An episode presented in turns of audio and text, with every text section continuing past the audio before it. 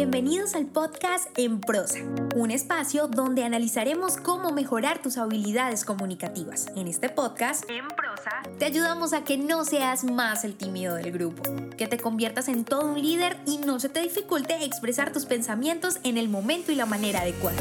Hemos seleccionado los mejores temas Tendremos entrevistas con personas que tienen experiencia en ello, donde analizaremos de manera muy sencilla, desmenuzaremos la información para que lo aprendas y practiques en cualquier área de tu vida.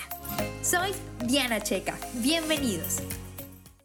Hola, hola, bienvenidos a un episodio más, un martes donde aprendes a comunicar mejor donde solucionas dudas y desarrollamos juntos habilidades que nos permiten ganar seguridad con nosotros mismos. Hoy hablaré de un ejercicio que para muchos, y me incluyo, reafirma al ser humano. Se trata de hablar en público. Cuando hablamos en público realizamos un acto comunicativo profundo. Y para hacerlo de la mejor manera debes lograr atrapar a tu audiencia, seducirla con tus palabras. Y eso es lo que justamente aprenderemos en este episodio. Consejos prácticos para seducir en tus presentaciones. En alguna ocasión, Gabriel García Márquez decía que cuando escribía, buscaba que sus palabras le permitieran al lector entrar a un trance. Por esa razón seleccionaba muy bien esas palabras, de lo contrario, cualquier palabra en el lugar equivocado los hacía despertar y perdería la atención de ese lector. Razón por la que te enseñaré elementos claves para seducir a tu audiencia en cualquier presentación.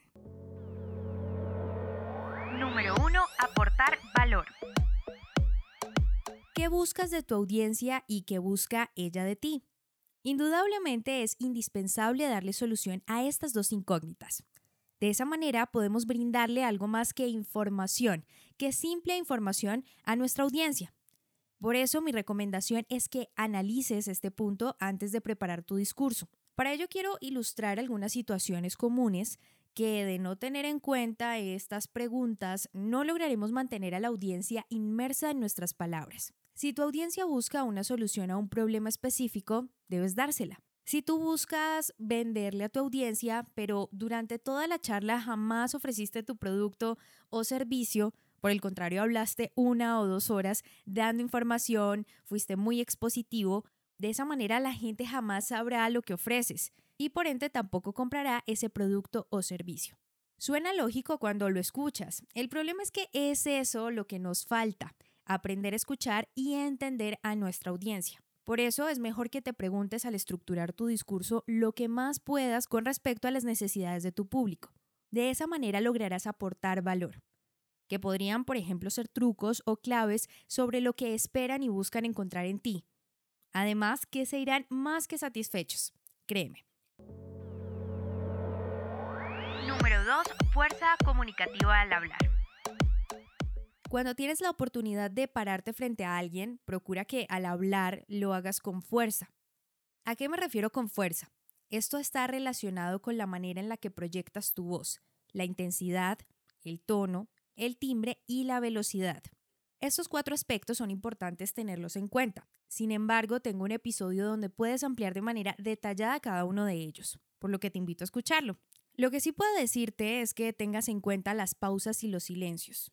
Estos son poderosos pero también son desconocidos, así que debes preocuparte por siempre realizar una pausa para evitar que te comparen con un carro loco que todo el tiempo está hablando y jamás respira o hace algún tipo de pausa. Y hacer silencios también es importante para recrear la sensación de sorpresa o de algo inesperado. Número 3.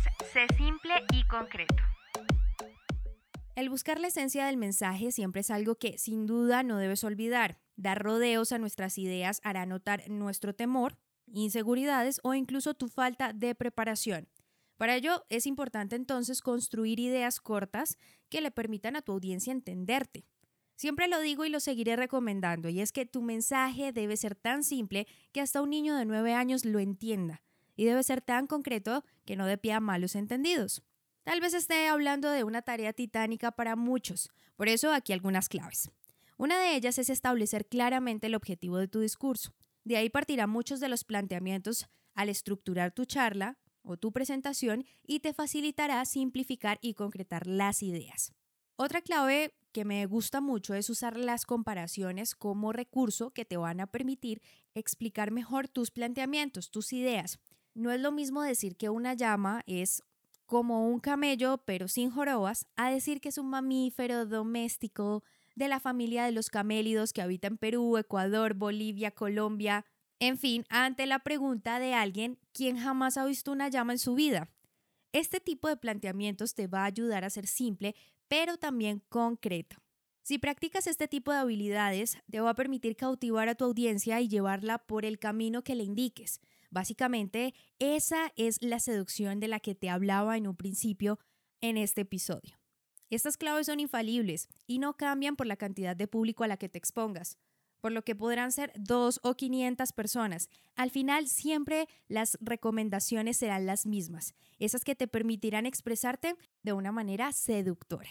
Cuéntame qué tal te va con estos consejos. Lo puedes hacer en mis redes sociales, arroba checadiana y arroba en prosa podcast. Y tú y yo tenemos una cita el próximo martes en otro episodio de En prosa, el podcast en español donde aprendes a comunicarte mejor. Si te gustó este podcast, compártelo. No olvides suscribirte para recibir más información. www.enprosa.com y síguenos en Facebook, Instagram, Twitter y YouTube, arroba en prosa podcast, arroba en prosa podcast, para que te enteres de nuestras novedades y nuevos programas.